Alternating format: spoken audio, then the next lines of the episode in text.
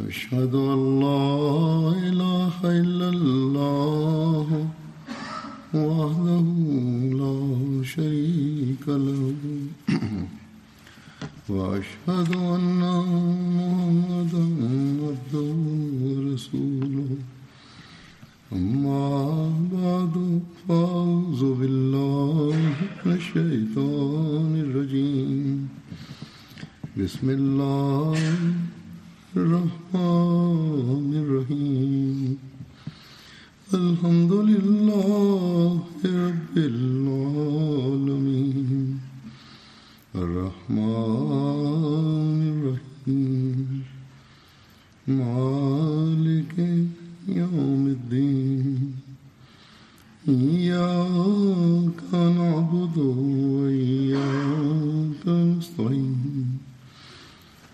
اهدنا الصراط المستقيم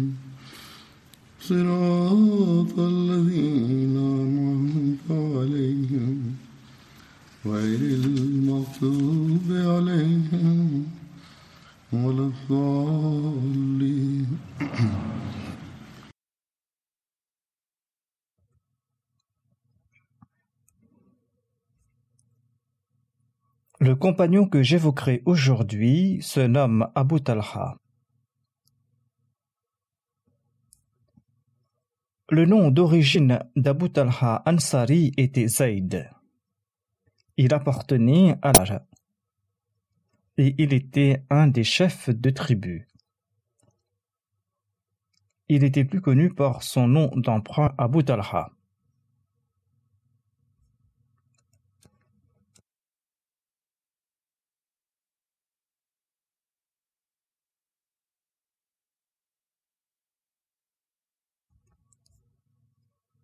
Le père d'Abu Talha se nommait Sahal bin Aswad et sa mère se nommait Obada bint Malik. Abu Talha avait prêté allégeance sur les mains du saint prophète Mohammed lui lors de la deuxième Bayra d'Aqaba. Il avait participé à la bataille de Badr et aux autres campagnes en compagnie du saint prophète Mohammed lui. Lorsque Abu Ubaida bin al-Jarrah s'est établi à Médine, le saint prophète Mohammed lui a lié un lien de fraternité entre lui et Abu Talha. Abu Talha était de teint basané et il était de taille moyenne. Il ne s'était jamais teint les cheveux ou la barbe avec du henné, comme c'était la coutume à l'époque.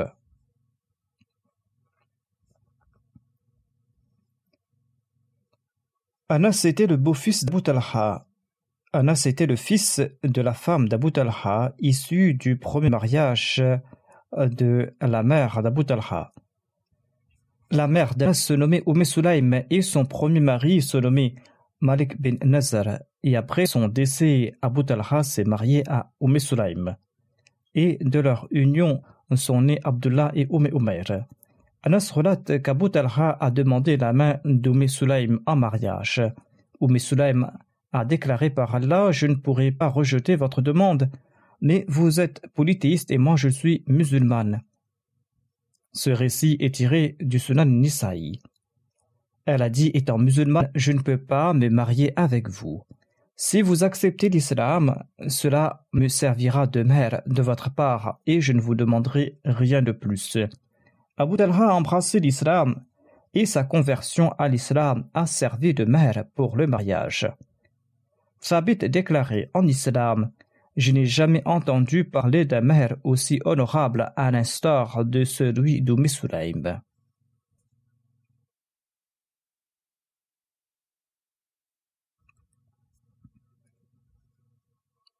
Abu Talha avait participé à la bataille de Badr en compagnie du saint prophète Mohammed lui.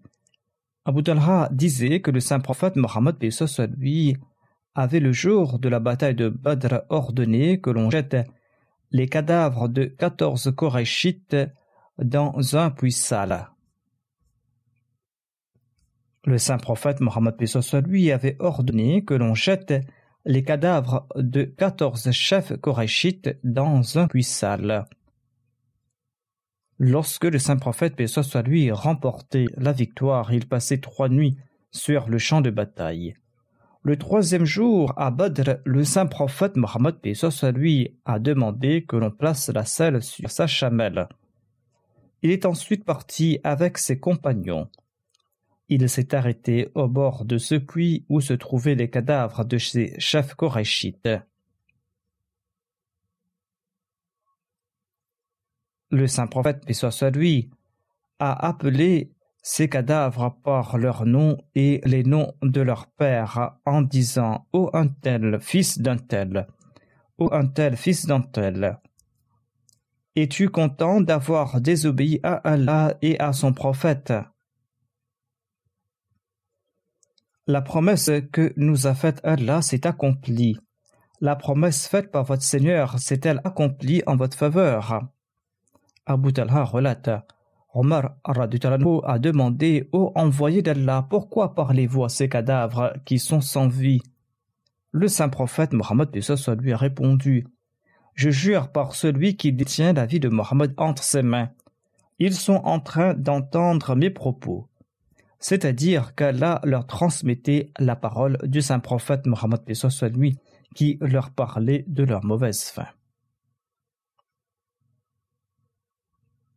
Anas relate que les musulmans ont été vaincus à Uhud et ils se sont séparés du saint prophète Mohammed lui. Abu Talha s'était placé devant le saint prophète Mohammed lui pour le protéger avec son bouclier. Abu Talha tirait de toute sa force sur ses arcs, tant et si bien qu'il en avait brisé deux ou trois ce jour-là.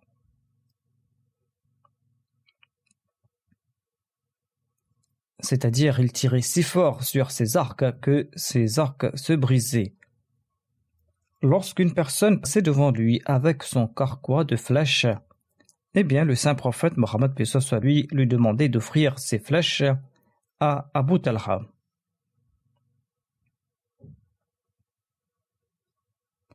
Il était devant le saint prophète Mohammed soit lui.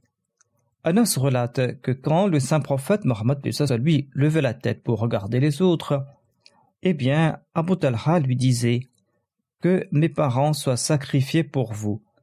Ne levez pas la tête de peur qu'une flèche ennemie ne vous atteigne.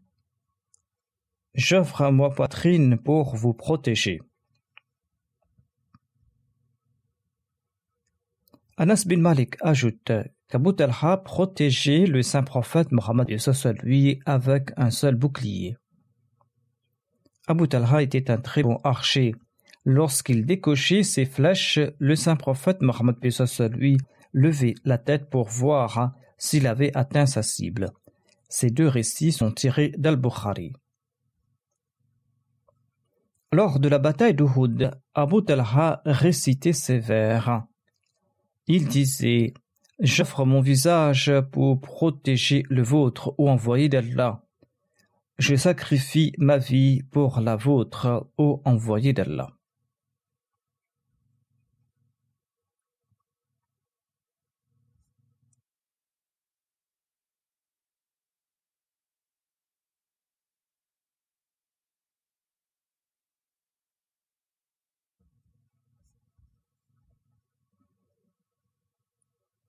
Anas bin Malik relate que le saint prophète Mohammed lui avait dit à Abu Talha Mets un de tes fils à mon service afin que je puisse me rendre à Khaybar. Anas ajoute qu'Abu Talha l'a placé derrière lui sur sa monture. Anas dit que j'avais atteint presque l'âge adulte à l'époque. Il ajoute Je servais le saint prophète Mohammed, lui, et lorsqu'il descendait, je l'ai entendu réciter cette prière souvent. Allahumma inni a'udhu bika min al-hammi wal hazani wal ajri wal kasali wal bukhri wal jubni wa dal'id wa aghlabati rijal c'est-à-dire, oh là, je me réfugie auprès de toi contre l'inquiétude et l'affliction, contre l'insuffisance et l'inaction, contre l'avarice et la lâcheté, contre l'endettement et la domination des hommes. Selon un autre récit tiré d'Al-Bukhari, comme le premier récit, Anas relate ceci. Lorsque le saint prophète Mohammed lui est arrivé à Médine, il n'avait pas de serviteur. Abu Talha a pris ma main, dit Anas, et m'a emmené chez le saint prophète Mohammed lui. Et il a dit au prophète d'Allah, ô envoyé d'Allah, Anas est un garçon intelligent, il va vous servir. Anas ajoute, j'ai servi le saint prophète Mohammed lui lors de ce voyage et lorsqu'il était à la maison, il ne m'a jamais demandé pourquoi j'avais accompli telle ou telle tâche, ou pourquoi je n'avais pas fait ceci ou cela. C'est-à-dire que le saint prophète Mohammed lui ne l'avait jamais réprimandé.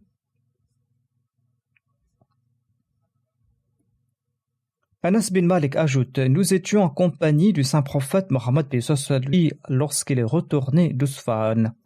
Ousfan qui est situé entre la Mecque et Médine. Le saint prophète, paix lui, était sur sa chamelle et il avait placé derrière lui Safiya bint Hui. La chamelle du saint prophète, paix lui, a trébuché et tous les deux sont tombés. Abu Talha a accouru auprès d'eux et il a demandé Où envoyé d'Allah que je sois sacrifié pour vous. Le saint prophète Mohammed lui, lui a dit va voir la dame en premier. Abu Talha a couvert son visage d'un tissu et il est parti vers Safiya et l'a recouvert du tissu, dans le respect des règles de la modestie islamique. Il a redressé leur monture et tous les deux sont montés dessus.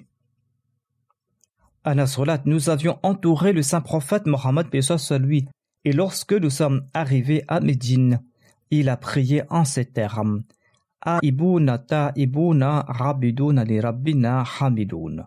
Nous sommes retournés et nous le louons. Il répétait ces paroles lorsqu'il entrait à Médine.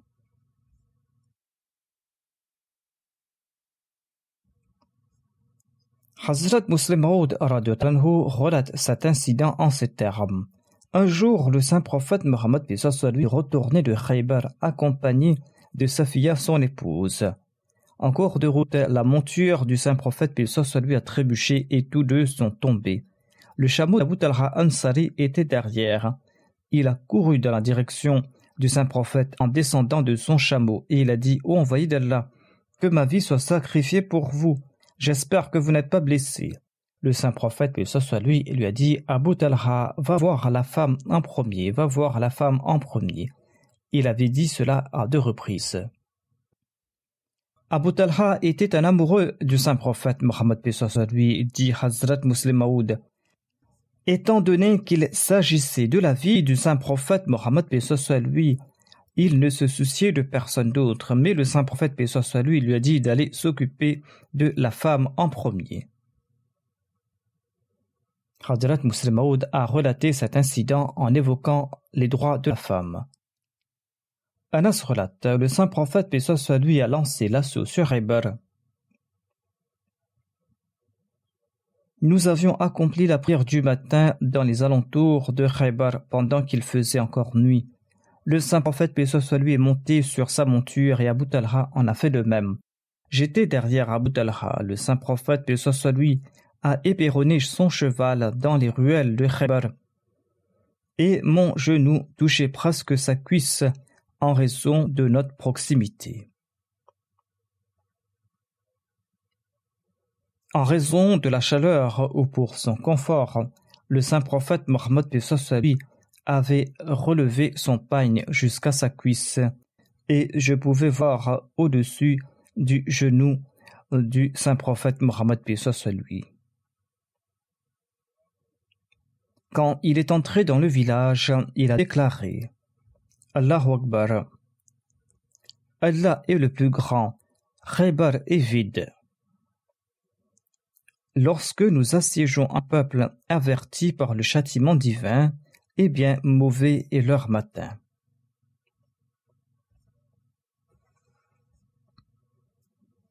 Le saint prophète, paix lui, a déclaré Allah est le plus grand, Khaybar est vide.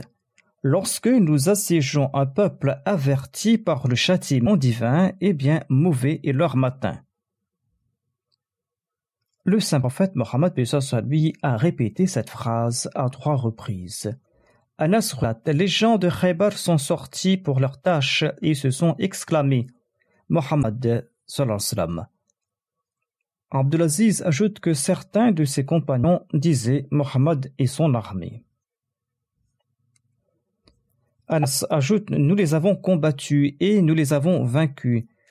Nous avons réuni les prisonniers. Diha Kalbi est venu voir le saint prophète, paix soit lui, et lui a dit Envoyez d'Allah, offrez-moi une esclave parmi ces prisonniers.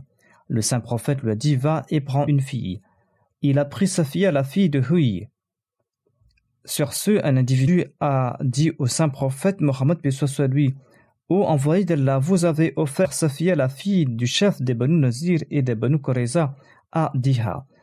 Or, c'est vous qui méritez sa fille. Sur ce, on a fait venir sa fille et il a dit à Diha Prends un autre de ses prisonniers.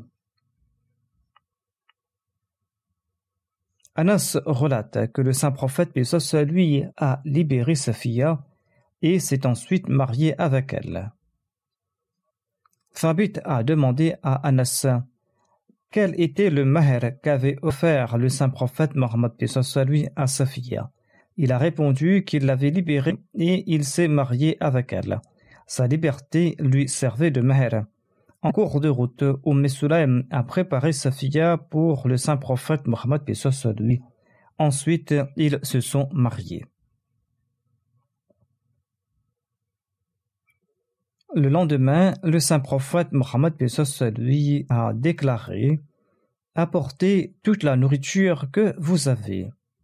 Ensuite, le saint prophète lui a posé un tapis en cuir en guise de couvert. Un tel apporté des dates, un autre du beurre clarifié. Abdulaziz déclare qu'on aurait aussi apporté du grain desséché et moulu, accompagné de l'eau et de sucre. Ensuite, on a tout mélangé et ceci avait servi de repas de noces du saint prophète Mohammed lui. Selon un autre récit, après la conquête de la forteresse, Safia est tombée dans le lot de Dahia. Nombre de compagnons ont informé le saint prophète Mohammed lui à propos du statut de Safia, en ajoutant qu'il serait plus approprié que le saint prophète lui la prenne en épouse le saint prophète, paix lui, a envoyé un message à Dahia et il lui a acheté sa fille au prix de cette esclave et l'a confiée à Umm afin qu'elle la garde avec elle. Ensuite, le saint prophète, paix lui, s'est marié avec sa fille.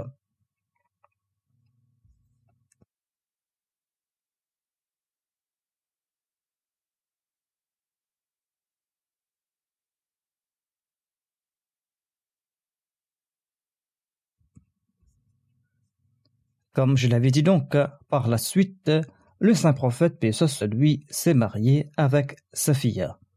Anas bin Malik relate que le saint prophète Pesos, lui, avait déclaré le jour de la bataille de Hunayn que celui qui tuera un mécréant aura droit à toutes ses possessions.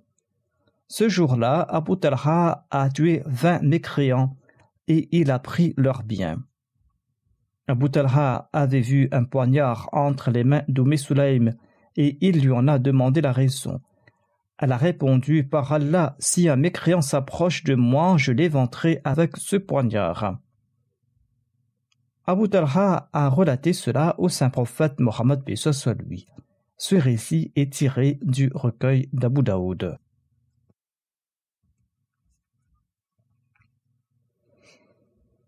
Anas relate que le saint prophète Mohammed lui a déclaré Dans toute l'armée, la voix d'Abu Talha suffit à couvrir celle de toute une multitude. Dans d'autres récits, il avait dit que sa voix était plus forte que celle de cent ou de mille personnes. C'est-à-dire qu'il avait une voix très forte. Abu Talha est décédé à Médine en l'an 34 de l'Égypte et le calife Othman a dirigé sa prière funéraire. Il avait 70 ans selon certains récits, mais selon les gens de Basura, Abu Talha serait décédé lors d'un voyage en mer et il avait été enterré sur une île. Anas relate qu'Abu Talha n'observait pas des jeûnes facultatifs lors des djihad à l'époque du saint prophète Mohammed lui. de peur qu'il ne s'affaiblisse. Anas relate mais après le décès du saint prophète Mohammed lui, Abu Talha jeûnait tous les jours, sauf pour les jours de l'Eid al-Fitr et de l'Eid al-Adha. Voici un récit sur l'hospitalité d'Abu Talha. Abu Huraira relate qu'un visiteur se rendit chez le saint prophète Mohammed lui. Celui-ci envoya quelqu'un demander à ses épouses de préparer un repas pour l'inviter.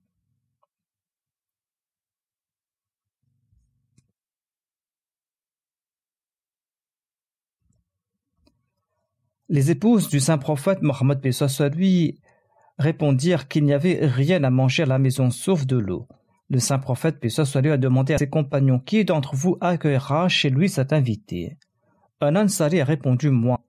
Il emmena l'invité chez lui et dit à sa femme prépare un bon repas pour l'invité du saint prophète lui. Sa femme répondit nous n'avons rien à lui offrir. Le peu de repas suffira à peine à nourrir mes enfants.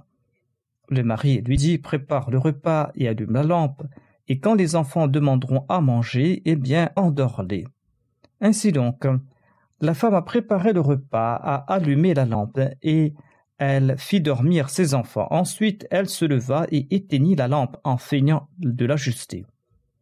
Et tous deux, ils ont fait semblant de manger avec l'invité, mais ils ne mangeait rien durant toute la nuit. Lorsque l'Ansari se rendit auprès du saint prophète, et soit le matin, il lui dit La nuit, Allah en a ri, c'est-à-dire votre action l'a beaucoup plu.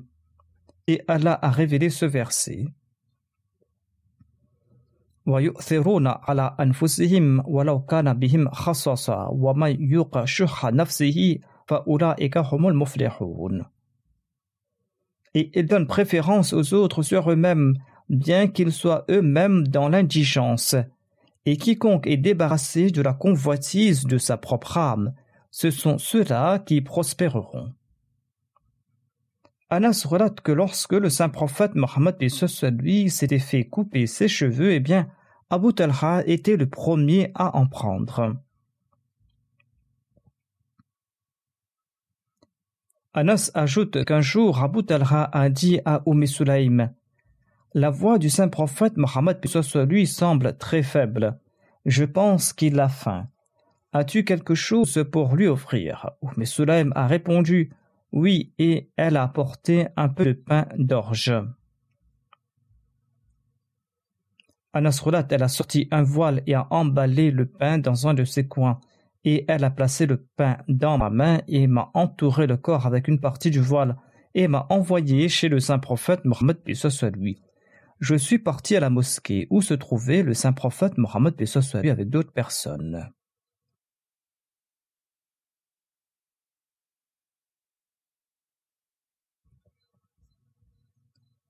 Je me suis mis à côté du saint prophète Mohammed lui. Le saint prophète lui m'a demandé est-ce que Abu Talha t'a envoyé? J'ai répondu à l'affirmatif. Il m'a ensuite demandé s'il m'avait envoyé avec de la nourriture. J'ai répondu affirmativement. Le saint prophète, lui, a dit aux autres Venez avec moi. Au lieu de prendre la nourriture, le saint prophète, lui, est parti et Anas marchait devant lui. Nous sommes arrivés chez Abu Talha et je l'ai informé que le saint prophète, paix soit lui, venait dans sa direction.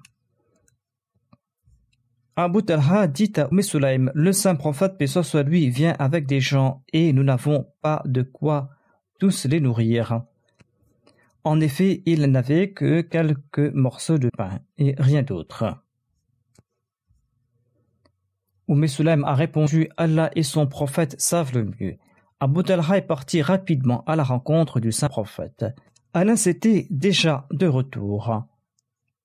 L'envoyé d'Allah est venu avec Abu Talha. Il a dit à Umm Apporte tout ce que tu as comme nourriture.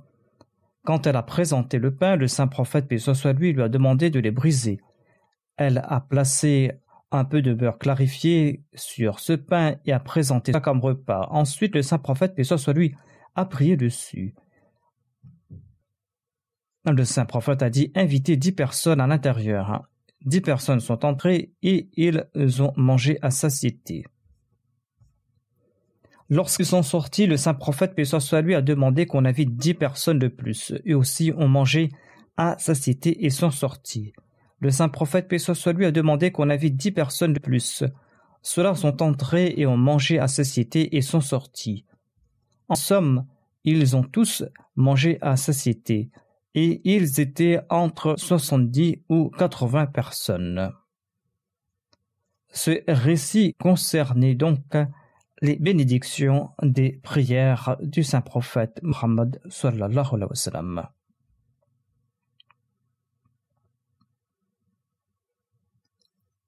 Anas bin Malik relate qu'Abu Talha possédait d'entre tous les Ansar un plus grand nombre de palmiers à Médine et sa palmeraie préférée se nommait Birha et était située en face de la mosquée du saint prophète paix soit lui. Et le saint prophète paix soit lui s'y rendait pour en consommer son eau pure. Anas relate qu'après la révélation du verset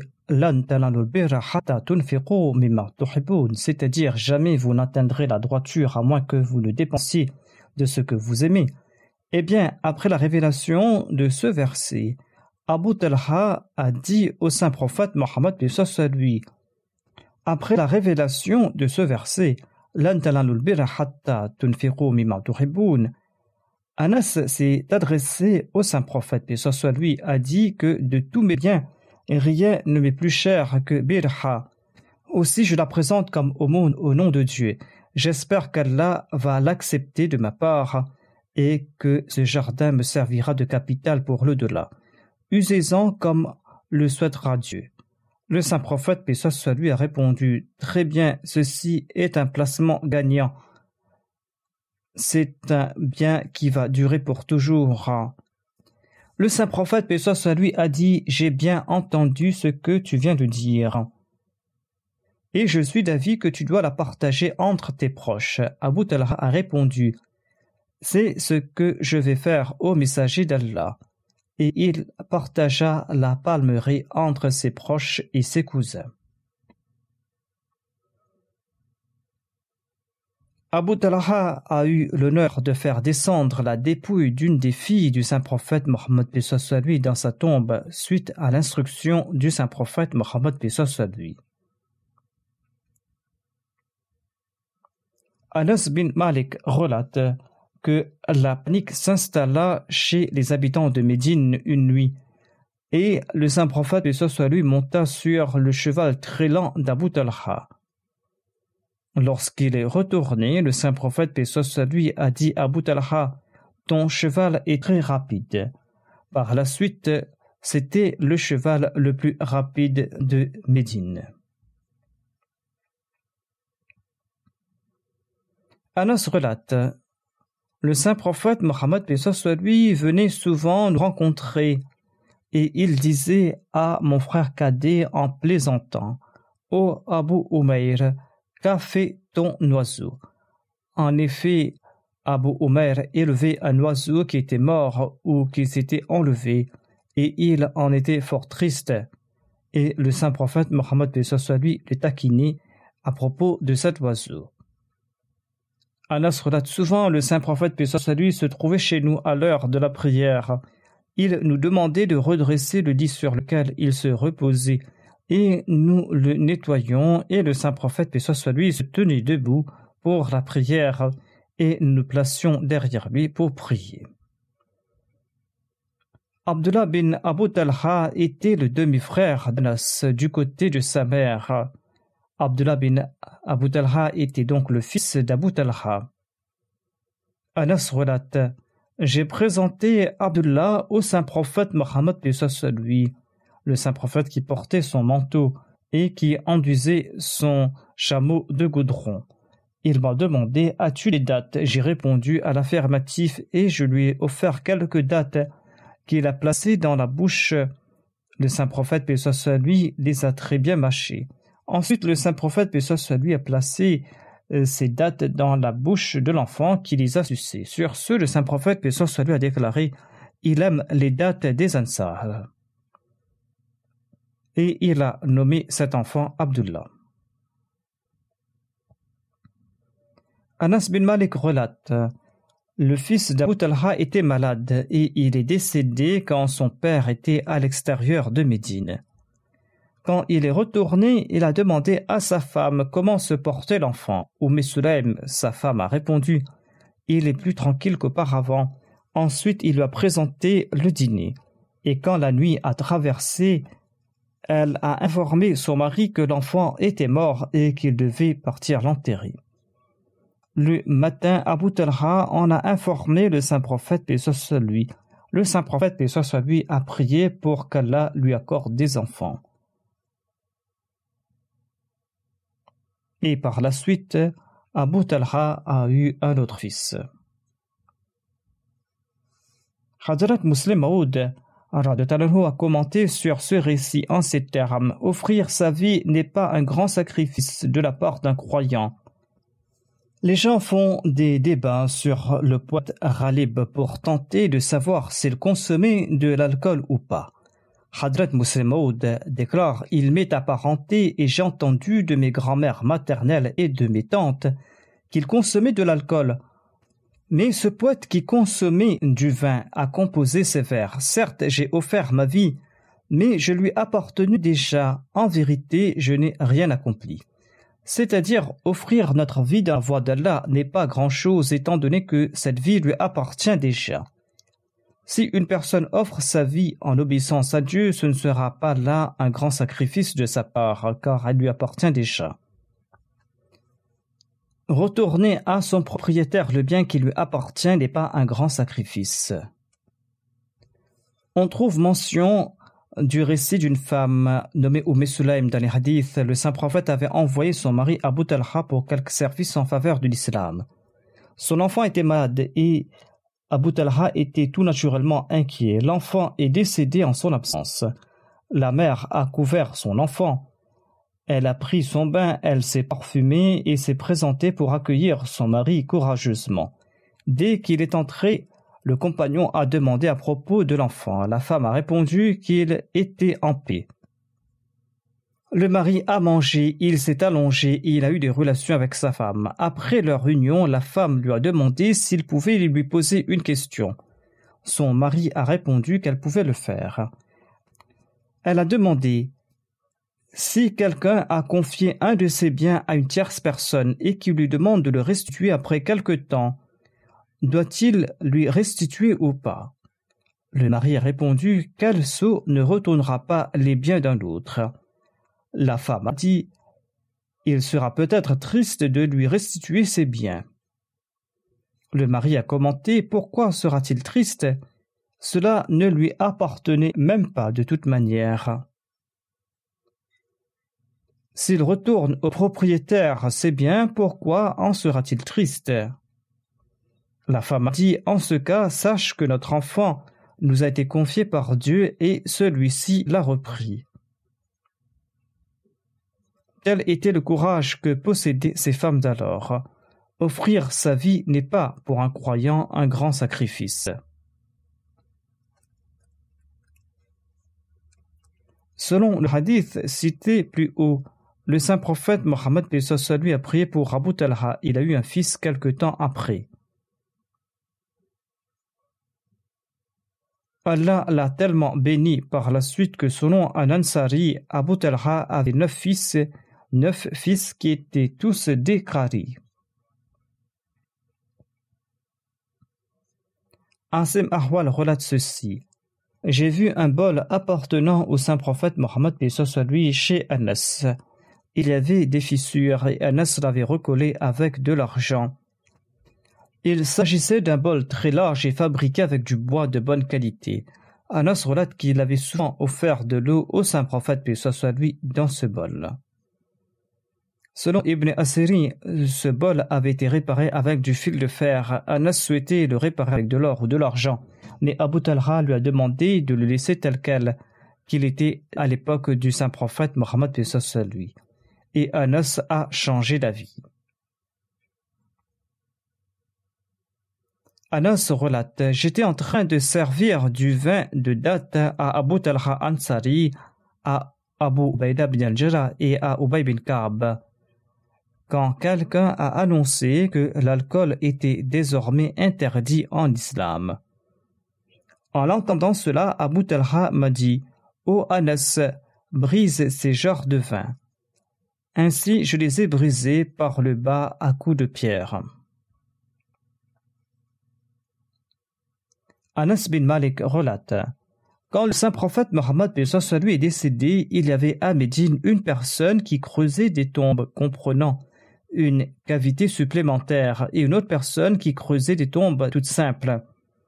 Les compagnons ont dit Nous allons faire la prière istikhara et nous allons appeler les deux et nous prendrons le service de celui qui viendra en premier.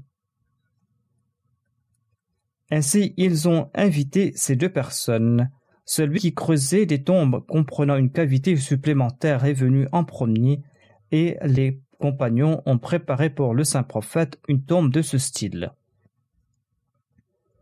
Alama ibn Asini relate qu'Abu Talha était celui qui creusait des tombes avec une cavité et Abu Ubaida bin al-Jaja creusait des tombes toutes simples. Ceci clôt les récits sur Abu Talha.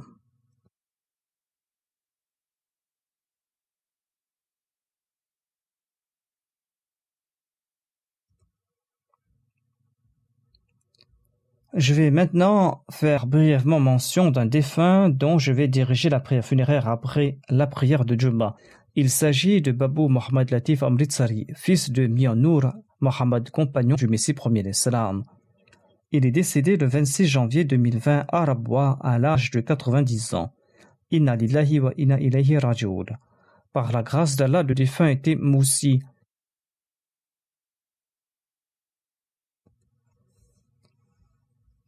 Il était le frère cadet du célèbre missionnaire de la communauté missionnaire nommé Molana Mohammad Siddiq Amritsari. Le père de Babou Latif Mianour, Mohammad Saheb, était un compagnon du Messie premier l'Islam. Il emmena Babou Latif, son fils, auprès du deuxième calife alors qu'il était très jeune, et il présenta son fils au calife afin de le dédier au service de l'islam. Le deuxième calife euh, lui a dit Tu as deux fils, le premier a d'ores et déjà dédié sa vie et il est en train de servir en tant que missionnaire. Et celui-ci travaillera également toute sa vie comme une personne dédiée. Ainsi, le défunt a servi toute sa vie comme une personne qui était dédiée. Après avoir travaillé pendant quatre ans et demi comme employé des chemins de fer il s'est proposé pour servir la communauté à partir d'octobre 52. Il a été affecté à la Nazarat Baitul. Ensuite, en 54, il a été affecté au bureau du quotidien Al-Fazal. En 1961, il a commencé à servir dans le bureau du secrétaire privé. Il a servi dans le bureau du secrétaire privé durant les trois dernières années de la période du deuxième califat et pendant toute la période du troisième califat. Et il a continué à servir dans ce bureau même quand le quatrième calife est parti au Royaume-Uni. Ce bureau du secrétaire privé est toujours établi là-bas au Pakistan et il y a servi jusqu'en 2014. En 85, il a commencé à servir en tant qu'assistant du secrétaire privé il a rempli ses responsabilités à merveille.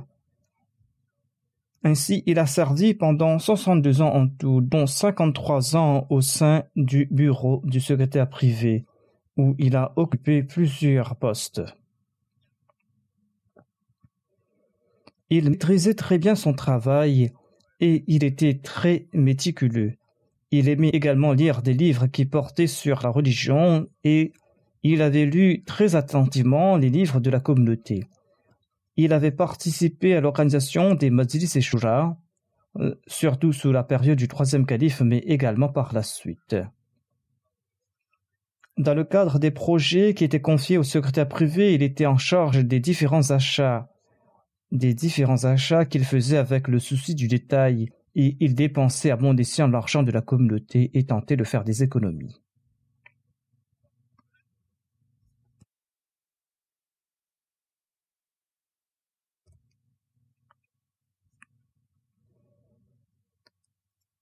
Après la création de l'État du Pakistan, il a servi à Kadian pour défendre le siège à Kadian. Il y a résidé pendant quelque temps. Le défunt avait cinq filles et un fils. Peu de temps avant son décès, une de ses filles est décédée. Sa fille était l'épouse de Zarif Ahmad Kamara et elle était aussi la mère d'un de nos missionnaires.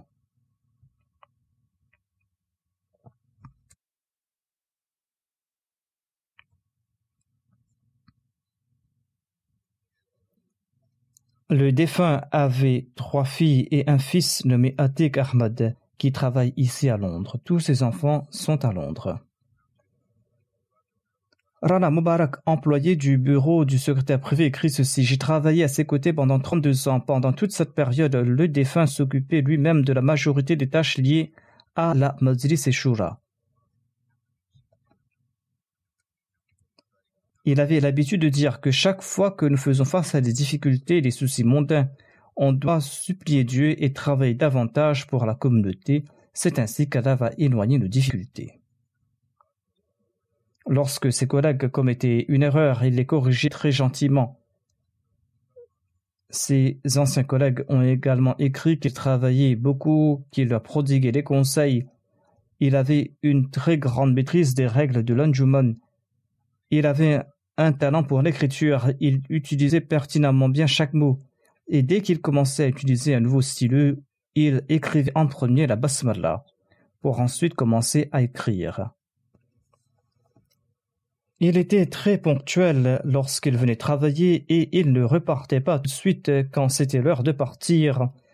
Il quittait son bureau lorsqu'il avait terminé son travail. Parfois, il restait pour travailler toute la nuit et ne repartait que le lendemain matin.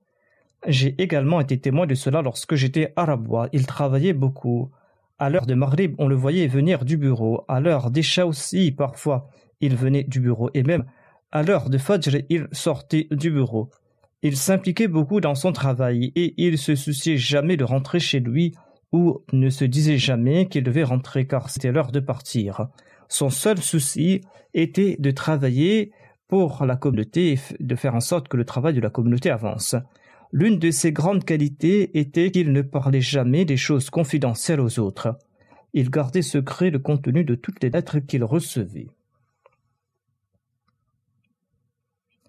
Nasir Saïd Saab écrit que en 1974, lorsque le troisième calife se rendait à Islamabad, au Pakistan, pour se présenter à l'Assemblée nationale, eh bien le défunt se rendait aussi en tant que membre du personnel du bureau du secrétaire privé.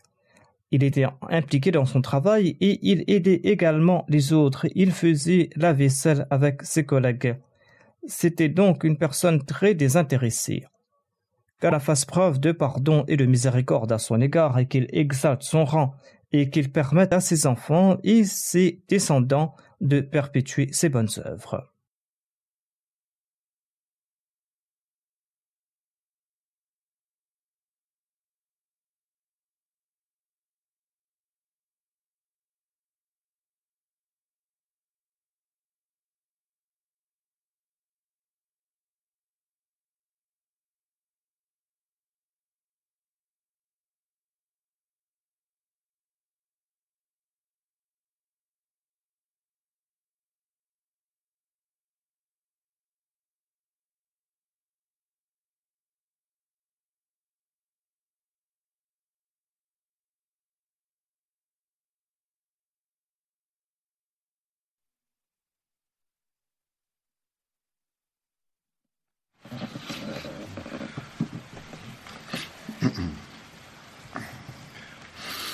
الحمد لله الحمد لله نحمده ونستعينه ونستغفره ونؤمن به ونتوكل عليه. ونعوذ بالله من شرور أنفسنا ومن سيئات أعمالنا. من يهده الله فلا مضل له ومن يضلل فلا هادي له. ونشهد أن لا إله إلا الله. ونشهد أن محمدا عبده ورسوله. عباد الله رحمكم الله. إن الله يأمر بالعدل واللسان وإيتاء ذي القربى وينهى عن الفحشاء والمنكر والبغي يعظكم لعلكم تذكرون اذكروا الله يذكركم وادعوه يستجب لكم ولذكر الله أكبر